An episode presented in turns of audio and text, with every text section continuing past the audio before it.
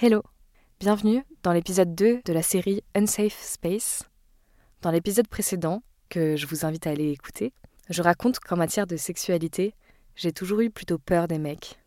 J'ai donc développé une sorte de radar qui me permet de catégoriser les mecs en safe et unsafe. Mais mon radar n'est pas toujours parfait et parfois je me trompe.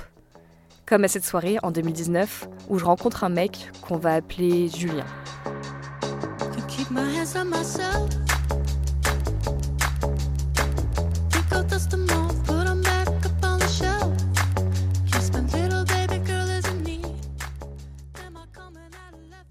Julien, c'est un ami d'amis, et ça déjà, ça me met en confiance. Et puis je le trouve sympathique, il s'investit dans la conversation, parle facilement de lui, je le trouve plutôt ouvert d'esprit, et il accepte même de témoigner dans les premiers épisodes de S'explorer. Dans mon journal intime, j'écris Je trouve cool dans son rapport au sexe et son rapport aux femmes. Bref, je le catégorise dans les mecs safe. Quand j'interviewe pour le podcast, ça se passe bien, il a l'air plutôt à l'aise et sincère. Quelques mois plus tard, je le recroise en soirée. Et on passe bien deux heures à discuter. Il me raconte surtout ses problèmes avec son ex, et moi, je l'écoute et je le conseille. Il commence à se faire tard et on rentre dans le même noctilien. Le noctilien, c'est le bus de nuit parisien. On rigole bien, on parle de cul, mais pour moi, il n'y a pas de dynamique de drague. À l'époque, je fais déjà un podcast sur la sexualité, donc parler de sexe, c'est une conversation comme une autre. L'idée de coucher avec lui me traverse. Un pourquoi pas qui s'évanouit en une demi-seconde. Il ne me plaît pas assez. En fait, je passe juste un super bon moment à rigoler avec lui et c'est tout. Dans mon journal, je raconte la suite de l'histoire. On devait descendre à la même station et lui devait attendre un autre noctilien. Il habitait à l'autre bout de Paris et il avait encore 40 minutes de trajet avant de rentrer chez lui. Je lui ai proposé de dormir chez moi. Il a accepté. Dans l'ascenseur, j'ai clarifié. Par contre, c'est juste pour dormir, ok? Lui. Ouais, bien sûr. Grave. Encore, nous discutons sur le consentement et je lui explique mes frustrations. Moi. Une invitation à un truc n'est pas une invitation à un autre truc. Genre, euh, une meuf peut avoir envie d'embrasser un mec et c'est tout. Ça veut pas forcément dire qu'elle veut coucher avec. Et par exemple, là maintenant, je t'ai invité à dormir, mais c'est juste pour te dépanner. Pour dormir. Il acquiesce. Je vais me coucher et le seul truc que je trouve pour dormir, c'est une nuisette. Je me trouve belle dedans, mais ça me gêne d'être comme ça devant lui. Je la mets quand même parce que j'ai rien d'autre sous la main. Quand je sors de la salle de bain, mal à l'aise, je lui fais une remarque. Ouais, cette nuisette est un peu trop sexy. Puis je me dis, mince, j'espère qu'il va pas prendre cette nuisette ou même ma remarque comme du flirt. Dans mon journal, j'écris On se couche et je m'endors rapidement. Je suis réveillée par ses caresses sur mes fesses. Je fais semblant de dormir. Peut-être qu'il va arrêter. Physiquement, c'est pas désagréable, juste, j'en ai pas envie. Je préfère qu'il ne le fasse pas et je comprends pas qu'il continue alors que je réagis pas. Il arrête une fois et reprend. Il arrête une seconde fois et reprend. Je ne bouge toujours pas. C'est pas vraiment que je me sens paralysée, c'est plutôt qu'il y a toutes ces pensées contradictoires qui traversent mon esprit et qui m'empêchent de prendre une décision. Mais pourquoi il me touche? J'ai pas été assez claire avec lui? Quel con En plus, je suis dans cette nuisette beaucoup trop sexy. Pourquoi tu lui as proposé de rester dormir? Je suis trop conne. Pourtant, c'est pas draguer de la soirée. Je lui ai pas envoyé de signe, je crois. De toute façon, il va arrêter là. Vu que je bouge pas, il va arrêter d'ici quelques secondes. C'est moi qui me suis mise toute seule dans cette situation. Pourquoi j'ai fait ça? Faudrait que je dise un truc. Qu'est-ce que, qu'est-ce que je devrais lui dire?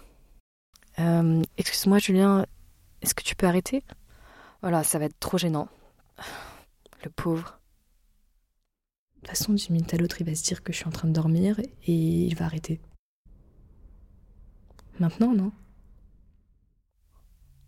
Attends, est-ce qu'il essaie d'aller plus loin? Dans mon journal, j'écris Je me tourne dos à lui en m'écartant un peu. Lui se rapproche de moi. Je suis hyper raide. Il me dit Ça va? Hum. Tu veux que j'arrête? Oui. Je tremble beaucoup à cause de l'alcool. Je me lève. Il me dit qu'il va y aller. Je dis oui. Il me dit plusieurs fois, Je te présente mes excuses. puis il justifie ses actes. Je lui dis que je me sens con, naïve. Il me dit que quand il a accepté ma proposition, il n'avait aucune idée derrière la tête. Et qu'en ce moment, il vit une période compliquée et qu'il cherche de la tendresse. Je ne dois de la tendresse à personne. Quand j'en parle autour de moi, les réactions sont partagées. Mais pourquoi tu lui as proposé de dormir dans ton lit du coup? Je comprends pas.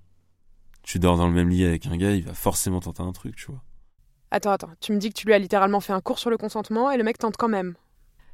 Proposer à un jeune homme de dormir dans son lit et lui dire qu'il ne se passera rien, c'est comme euh, emmener un petit garçon dans une confiserie et lui dire de ne toucher à rien. Ceux qui me soutiennent me font du bien, alors que ceux qui questionnent mon comportement me font me sentir coupable. Et pourtant, je sais que c'est très courant que ce soit la victime, celle qui subit le comportement, qui soit culpabilisée.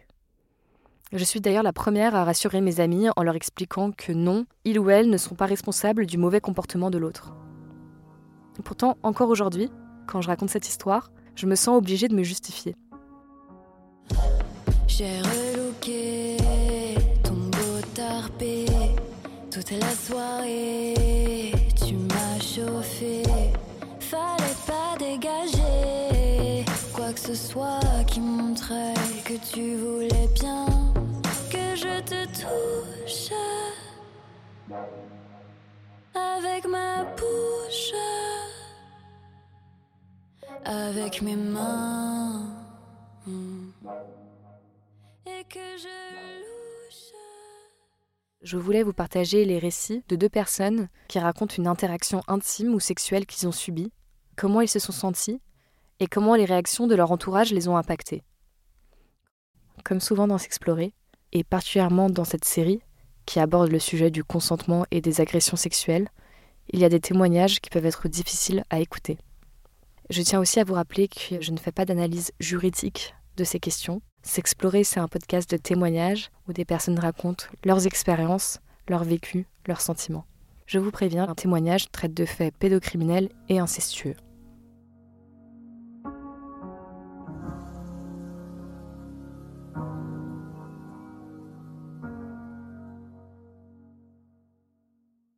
Je rentrais en Uber. J'avais un peu bu, mais ça allait quoi. Et euh, le mec m'a dit euh, Tu fumes J'ai fait oui.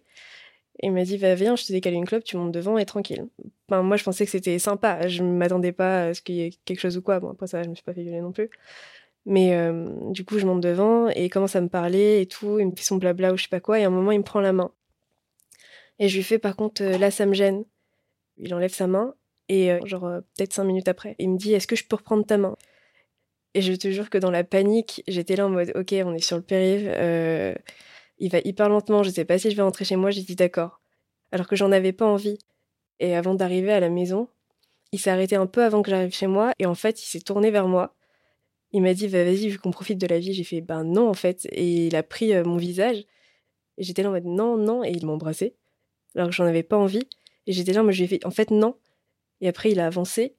Je suis arrivée dans chez moi, j'ai fait ok, merci, bonne soirée et je suis partie. Et euh, ça, ça m'avait vraiment dégoûtée pour le coup toute la soirée. J'étais dégoûtée, je suis rentrée, franchement, j'étais limite en pleurs. Et j'étais là, je suis mais ils sont tous comme ça ou quoi? Genre, euh, il y en a aucun qui peut vraiment être sympa, genre juste calme et comprendre que non, c'est non. J'avais fait un vocal sur le conversation avec deux de mes potes et j'aurais dit, bah écoute, il s'est passé ça, je suis, je suis grave dans le mal, j'étais à deux doigts de pleurer en fait sur le, sur le vocal. J'ai une de mes potes qui m'a dit, mais franchement, t'inquiète pas, essaye de dormir et tu verras, demain ça ira mieux. Et en soi, elle a eu raison. Quand j'étais en troisième, je prenais un bus qui fait vraiment euh, tout mon trajet. Et un mec qui est venu à côté de moi et pendant tout le trajet, donc pendant 30 minutes, il essayait de, me tripoter en fait. Et dès que je voulais me lever euh, pour changer de place ou quoi que ce soit, bah, il bloquait le passage, donc je pouvais pas bouger. Et je disais rien, je disais rien, j'arrive à l'école, euh, je suis limite en pleurs. Une de mes amies me dit mais ça va, il t'a pas violé. Mais après, elle était jeune, elle est au collège, elle sait, sait pas trop ce qui se passe et tout.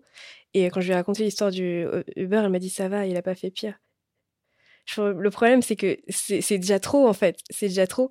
Et je me souviens qu'une fois, elle m'avait appelé en mode Oh, il y a un mec qui m'a suivi et tout. Il m'a demandé mon numéro, mais je voulais pas et j'ai eu trop peur. Bah ouais, mais c'est pas si grave au final. C'est ce que j'avais envie de lui dire. C'est pas ce que j'ai dit. Mais j'étais là en mode Oh non, mais t'inquiète pas. Mais tu sais, c'est ce, même ce genre de petits mots qui te fait du mal parce que t'as l'impression que c'est de ta faute. Et j'en ai parlé cette semaine avec mes copines qui étaient là en mode Mais non, mais faut dire non, faut dire non. Et je me suis énervée parce que j'étais là en mode Mais en fait, le truc, c'est que j'ai l'impression que c'est de ma faute parce que j'ai pas réussi à dire non et, je voulais pas. Et, ok, peut-être que je lui ai laissé des portes ouvertes en disant, quand il m'a dit est-ce que je peux reprendre ta main et tout, peut-être que oui. Enfin, non, c'est sûr que oui. Mais le problème, c'est que j'avais peur en fait, c'est tout. Là, je me dis, ouais, la prochaine fois que ça m'arrive, je vais dire non, je vais gueuler, je vais. Enfin, voilà. Le truc, c'est que je sais pas ce qui va se passer parce que je suis pas dans cette situation-là. J'arrive pas à crier, à me retourner. Alors, par contre, si on me vole mon téléphone pas de souci, je gueule, quoi. Mais ça, c'est un truc, j'ai un blocage sur ça. Genre vraiment, je sais pas quoi faire.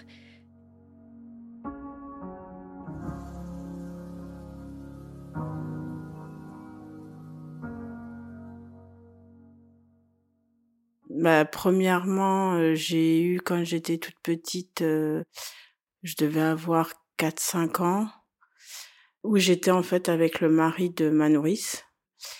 M'a pris ma main, il me l'a mise sur son sexe et il m'a fait faire euh, les gestes pour faire une masturbation. J'ai le souvenir d'avoir retiré ma main, qu'il l'ait remis, mais tout ça sans mots. Et après, voilà, j'ai plus de souvenirs. Et j'ai déjà plus de mal à en parler de lui, peut-être parce que lui m'a fait faire des choses. Il m'a fait faire le geste, donc quelque part dans, dans ma tête de petit enfant, bah, c'est moi qui ai fait. Plus tard, ma mère a eu un petit ami, bah, lui, c'est... J'avais six ans, la première fois où c'est arrivé.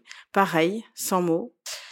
Moi, j'avais l'habitude euh, avec ma mère le matin, par exemple, des fois d'aller dans son lit pour faire le câlin, pour et bon. Et là, on était chez lui, c'était un studio, donc avec une pièce. Hein. Ma mère était partie euh, pour aller chez le dentiste, et donc j'étais toute seule avec lui. Et bah j'ai été euh, pour regarder la télé, un truc comme ça. J'ai été dans le lit. Bah il m'a mis la main en bas, dedans. Et là, j'ai le souvenir d'avoir été complètement tétanisée, d'être partie du lit en, en allant aux toilettes. Enfin, pour moi, c'était aussi une excuse pour sortir de cette situation et, toujours pareil, sans mots, sans rien. Après, ça s'est répété plusieurs fois. C'était euh, plusieurs fois dans la semaine. Hein. Euh, Ma mère pouvait être dans la cuisine, on était dans le salon, ça se passait. Ça, il n'y avait pas besoin d'être toute nue. Euh, j'étais habillée, euh, il me touchait la poitrine. Quand il y avait viol, bah c'était, euh, il mettait euh, un ou deux doigts bah, dans, dans mon sexe. Tout ça sans parole. J'ai le souvenir de sa respiration. J'étais là physiquement, mais ma tête, elle était ailleurs. Je m'anesthésiais le corps. Et puis après, je je redeviens la petite fille. Euh, la petite fille euh, comme si de rien n'était. Il n'avait pas besoin de me dire ne le dis pas, ça allait sous le sens. En fait, moi, j'ai pas eu de menaces, j'ai pas eu, euh, il n'y a pas eu de violence, tout était dans la séduction. Il pouvait être très gentil, m'acheter plein de choses.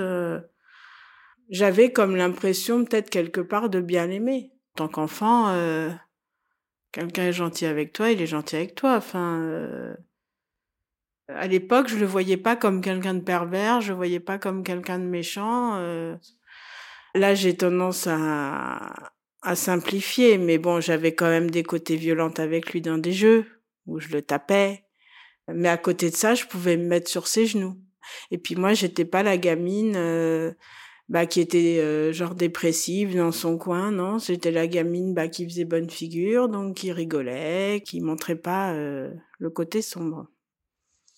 Enfin voilà tout est dans le brouillard en fait dans ces situations là rien n'est clair rien n'est à sa place forcément parce que le petit ami de ma mère n'a rien à faire avec moi. Puis ça ça a duré bien au moins jusqu'à mes 9 ans, parce qu'après je suis partie pour aller vivre chez mon père. Euh, inconsciemment, je me suis protégée en fait.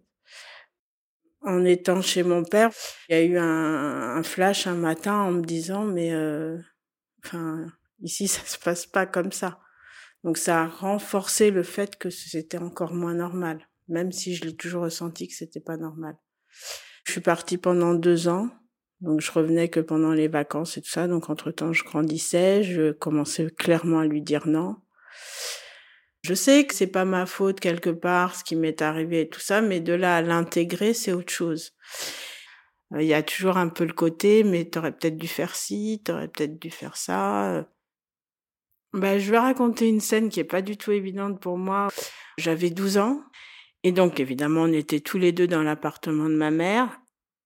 Il m'a négocié, écoute, si tu te laisses faire, j'essaierai de convaincre ta mère que t'es un chien. Parce qu'il savait très bien que mon rêve, c'était d'avoir un chien.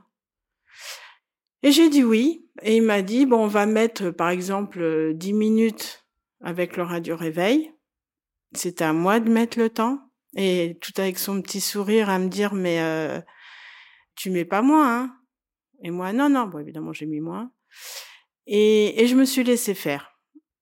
Là, ça avait été parlé et j'avais accepté le deal. En fait, bah là, je suis autant coupable que lui pour moi. J'ai pas vu le côté manipulateur et tout ça. Bon, j'ai pas eu le chien en plus.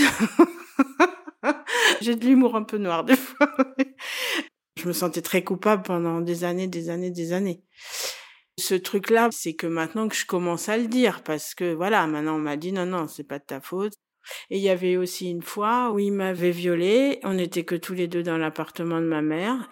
Et après, il me demandait que je mette une claque. Ça aussi, euh, je devais avoir euh, bah, 12 ans. Et moi, qui d'habitude, qui avait le jeu toujours à lui taper dessus et tout ça, là, bah, le fait qu'il me demande, je dis, mais non, je vais pas te mettre une claque. Si, si, mets-moi une claque. Mais pourquoi? Mais non, je vais pas... Il m'a forcé et ça s'est fini que je lui ai mis une claque. Et je pense que c'était un problème vis-à-vis de lui et qu'il me demandait de régler quelque part en mettant la claque, je sais pas. Ça dédoublait vraiment les, deux personnes, autant lui comme moi en fait. Enfin, lui dédoublé, je sais pas, parce qu'il savait très bien ce qu'il faisait. Pour euh, faire comprendre, il y a une fois, il y avait une émission par rapport aux agressions faites euh, aux enfants. Et lui-même a dit devant ma mère et moi, ces gens-là, faut les tuer. On se dit à ce moment-là, j'aurais dû réagir, ne serait-ce que dans ma tête, en me disant, mais entre ce qu'il fait et ce qu'il dit, même pas. Et voilà, et après, entre-temps, bah, ma mère s'est séparée de lui, j'avais 13 ans.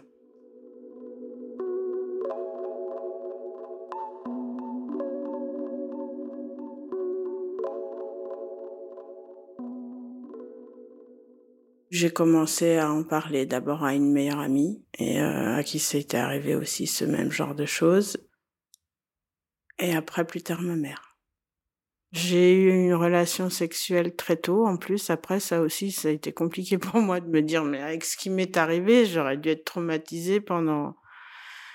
Et euh, bah non, euh, à 14 ans, j'ai eu ma première euh, vraie relation sexuelle Bon, ça s'est passé normalement. Après, dans ma vie sexuelle avec les, les jeunes hommes, plus tard, euh, bah, je pensais que tout allait bien. Déjà, moi, j'ai toujours eu besoin d'en parler à tous mes petits amis. Je sais pas pourquoi. Mais il y en a eu un, ça m'est resté, il, ne comprenait pas pourquoi j'en avais pas parlé à ma mère à l'époque. Il comprenait pas dans le sens, bah, à partir du moment où on te fait du mal, bah, tu vas en parler, et ça, pour moi, ça a un peu sous-entendu, euh, bah, tu t'es laissé faire, quoi. Euh, bon. J'ai eu un déni euh, jusqu'à mes bien euh, 44 ans, 45 ans. Pour moi, c'était des attouchements. Parce que bêtement, je pensais que se faire violer, c'était forcément que l'homme pénètre avec le sexe. Donc, pour moi, c'était pas un viol ça a été tout bêtement en lisant le mot viol dans le dictionnaire. Et là, ça m'a fait un énorme choc, ouais. Je me suis vue une fois me dire, bon, même si t'es violé, c'est pas pour ça que t'es pas quelqu'un de bien. Alors que je pense pas que les gens qui sont violés euh, sont des mauvaises personnes. Ces agressions-là ont tué une partie en moi. La dissociation qui se passe au moment de l'agression, ça a été une façon, bah, en fait, euh, pour survivre, pour pas que je meure parce que c'est vraiment une, une, agression qui va au plus profond du profond, bah la dissociation, ça en devient aussi dans la vie. Les émotions, on les écrase Parce que si on laisse passer les émotions, bah, moi j'ai l'impression que je vais m'écrouler. Perdre les émotions, ça c'est quelque chose que je dis mais que j'ai pas intégré, mais je sais que les émotions c'est la vie et moi pour moi ça c'est compliqué. Voilà.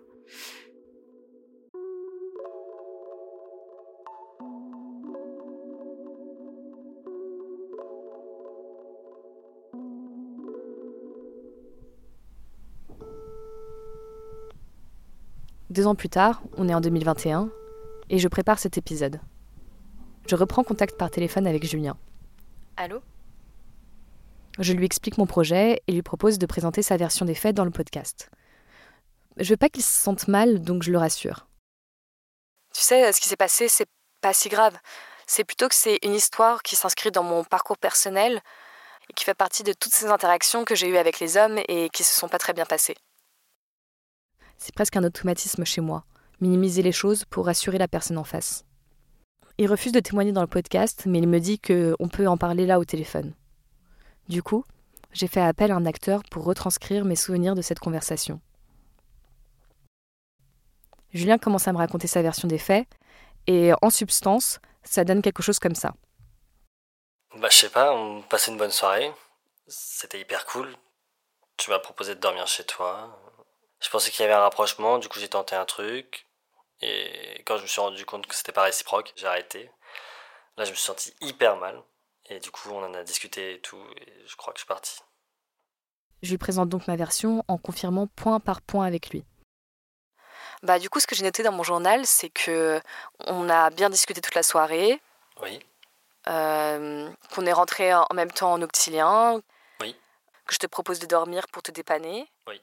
Je te dis qu'il va rien se passer. Oui. Euh, il acquiesce à ma version de l'histoire. Ah ouais, quand je t'entends, j'ai juste l'impression d'avoir été un énorme porc. Puis euh, progressivement, au cours de la conversation, son ton évolue. Je peux pas t'interdire de faire le podcast. De toute façon, je peux rien faire. C'est toi qui décides. Certaines phrases qu'il me dit me paraissent tellement absurdes que j'essaye de les noter dans ma tête. C'est peut-être un événement parmi tant d'autres pour toi, mais pour moi, c'est quelque chose qui m'a vraiment impacté. Ouais, c'était con, euh, mais maintenant c'est bon là. Là, ça fait deux ans que je porte ce fardeau euh, pour cette erreur, quoi. Et puis, quand tu m'as interviewé pour ton podcast, pour moi, parler de sexualité, c'est quelque chose de vraiment intime. Donc c'était déjà le début d'un rapprochement entre nous, en fait. Attends, Julien, tu peux pas déduire du fait que je t'ai interviewé pour le podcast qu'il y a un rapprochement entre nous? Je veux dire, c'est mon projet perso, enfin. Sophie, je te permets pas de me juger, surtout que tu te dis bienveillante avec le podcast. Franchement, euh, je suis désolé, mais là, euh, ça commence vraiment à être difficile pour moi, cette conversation. Je vais raccrocher. Encore une fois, je te présente mes plus plates excuses. Et si je le fais, c'est pas uniquement pour toi, mais aussi pour moi. On raccroche, et j'appelle direct ma sœur presque en rigolant. Non mais t'imagines? Au cours de la conversation, il a quand même essayé de renverser la situation en se faisant passer lui pour la victime et moi pour son bourreau qui lui inflige un fardeau. Non mais je suis morte, le culot du mec La réaction de Julien ne m'atteint pas. En fait, elle me conforte même dans ma version des faits. Finalement, il me paraît parfaitement cohérent avec lui-même. En fait, dans cette conversation, il s'est montré tout aussi égocentré que dans son acte il y a deux ans. Je sais pas ce que tu veux, mais je le fais quand même. Moi je te veux, donc fais de même.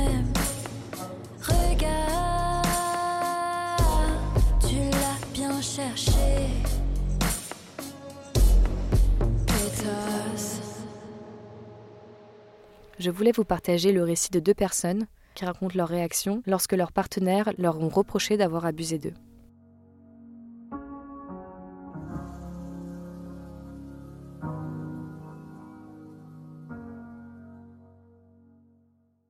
avec une ex.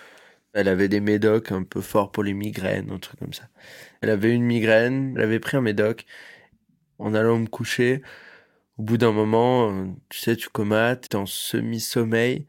Et je sentais quelqu'un d'ultra proche, quasi tactile, euh, qui pose sa main sur euh, le milieu de ta cuisse et qui remonte sur ton sexe. Elle avait l'air excitée, tu vois. En fait, je me rends compte qu'elle est un peu endormie.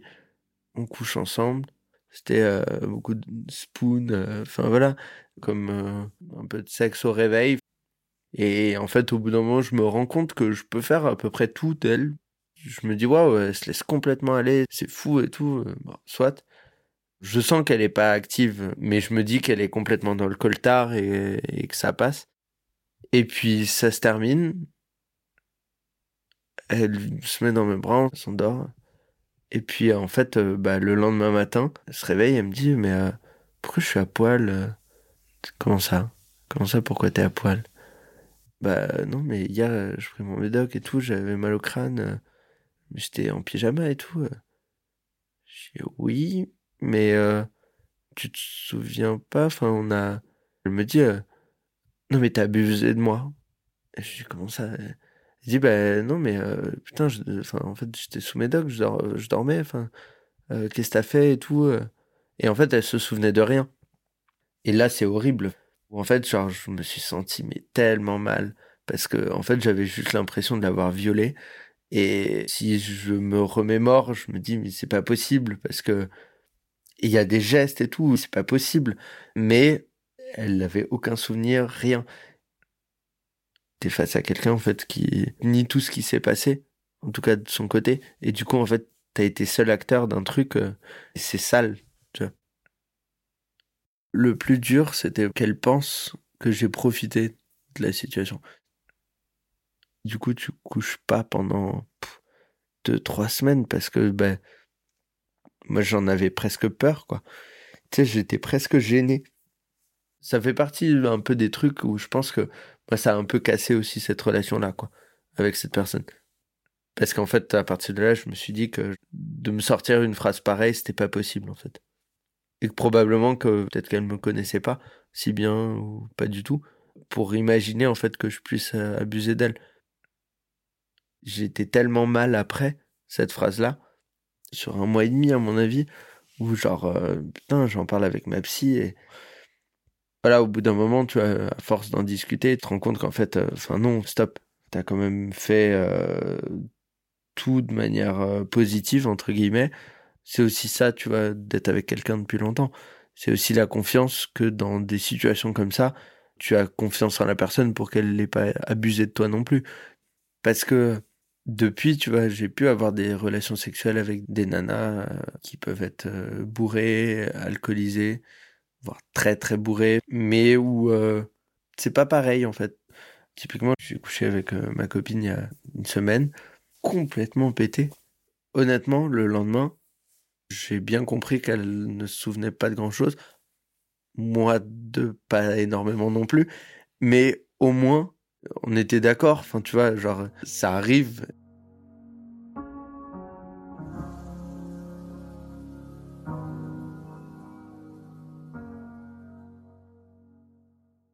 Une fois, j'étais dans une relation hyper passionnelle avec un garçon de qui j'étais vraiment amoureuse. On avait une relation un peu d'interdit, euh, le sexe c'était la folie.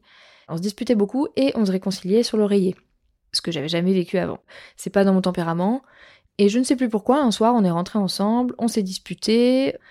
On était allongés dans le lit tous les deux, l'un à côté de l'autre, mais euh, voilà, lui il faisait la gueule, euh, il me parlait pas. Moi j'avais commencé à aller vers lui un petit peu, ça veut dire un peu désolé. euh, je lui faisais des câlins, je lui caressais le torse, et puis j'ai commencé à descendre un peu ma main, à lui caresser le sexe, euh, à l'embrasser, enfin voilà, à faire ce qu'on faisait d'habitude qui marchait très bien, mais lui ne bougeait pas. En fait, je participais toute seule à l'excitation, et puis euh, moi ça montait, et lui je sentais dans ma main qu'il bandait. Mais il disait pas un mot, et il bougeait pas les mains, il me touchait pas, rien du tout. Et moi, j'y allais toujours plus en me disant, euh, je vais être irrésistible, il va pas pouvoir s'en empêcher, et on va faire l'amour quand même, et je vais gagner en fait, c'est moi qui vais gagner. Donc j'ai fini par monter sur lui, on a fait l'amour, donc j'étais clairement toute seule à lui faire l'amour parce que lui ne bougeait pas du tout. Il m'a pas repoussé, il m'a rien dit, il mettait pas ses mains sur moi, sur mes hanches, sur mes seins, sur rien, il, il était droit comme un i, euh, voilà, juste il bandait, et moi j'étais sur lui, et voilà. Moi je pense que j'ai joui, lui il a joué aussi, et ça s'est terminé un peu dans le silence, quoi. Un peu bizarre. Bon, au moment où j'étais contente, j'avais, eu gain de cause, en fait. J'avais un peu l'impression d'avoir gagné. Et euh, le lendemain, il m'a dit euh, Ouais, mais tu sais, hier, tu m'as forcé. Moi, je voulais pas. Et je lui dis Bah oui, mais. Enfin. Ouais, mais en fait, tu bandais, puis tu m'as pas repoussé, puis tu m'as pas dit non, puis tu m'as pas. Il m'a dit ouais mais c'était presque du viol en fait ce que t'as fait hier.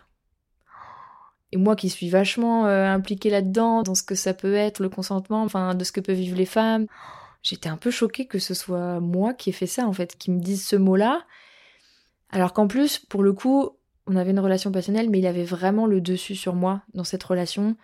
Donc je sais très bien qu'il se serait jamais laissé faire. C'était pas une pauvre petite chose fragile. euh, C'était pas du tout ma victime en fait, pas du tout, du tout. Donc en fait, je sais même pas si je devais le croire ou pas, même encore maintenant, je, je sais pas. Est-ce qu'il a pas dit ça pour me faire réagir euh, Tu te rends compte, euh, tu m'as violée? Ou alors il l'a vraiment ressenti comme ça, mais alors pourquoi il m'a pas dit non? Pourquoi il bandait? Je suis restée un peu perplexe en fait. Je, me suis sentie gênée. Enfin, déjà j'étais vexée qu'ils me disent, en fait, même après coup, je pensais qu'il se serait dit bon bah en fait c'était cool, voilà j'ai joui, c'était sympa. En fait non, même après coup il m'a dit je, je ne voulais pas, tu m'as forcé quoi, tu, tu m'as violée presque. Après voilà, on a continué notre vie euh, à se disputer toujours, à se réconcilier, à s'aimer. euh, ça a duré des années après encore, hein, mais il y, a- vraiment pas eu de conséquences à cet épisode. J'ai pas fait attention plus euh, après s'il en avait envie ou pas. Non, il en avait toujours envie. C'est même lui qui venait. Ça a été juste un épisode isolé, bizarre, mais non.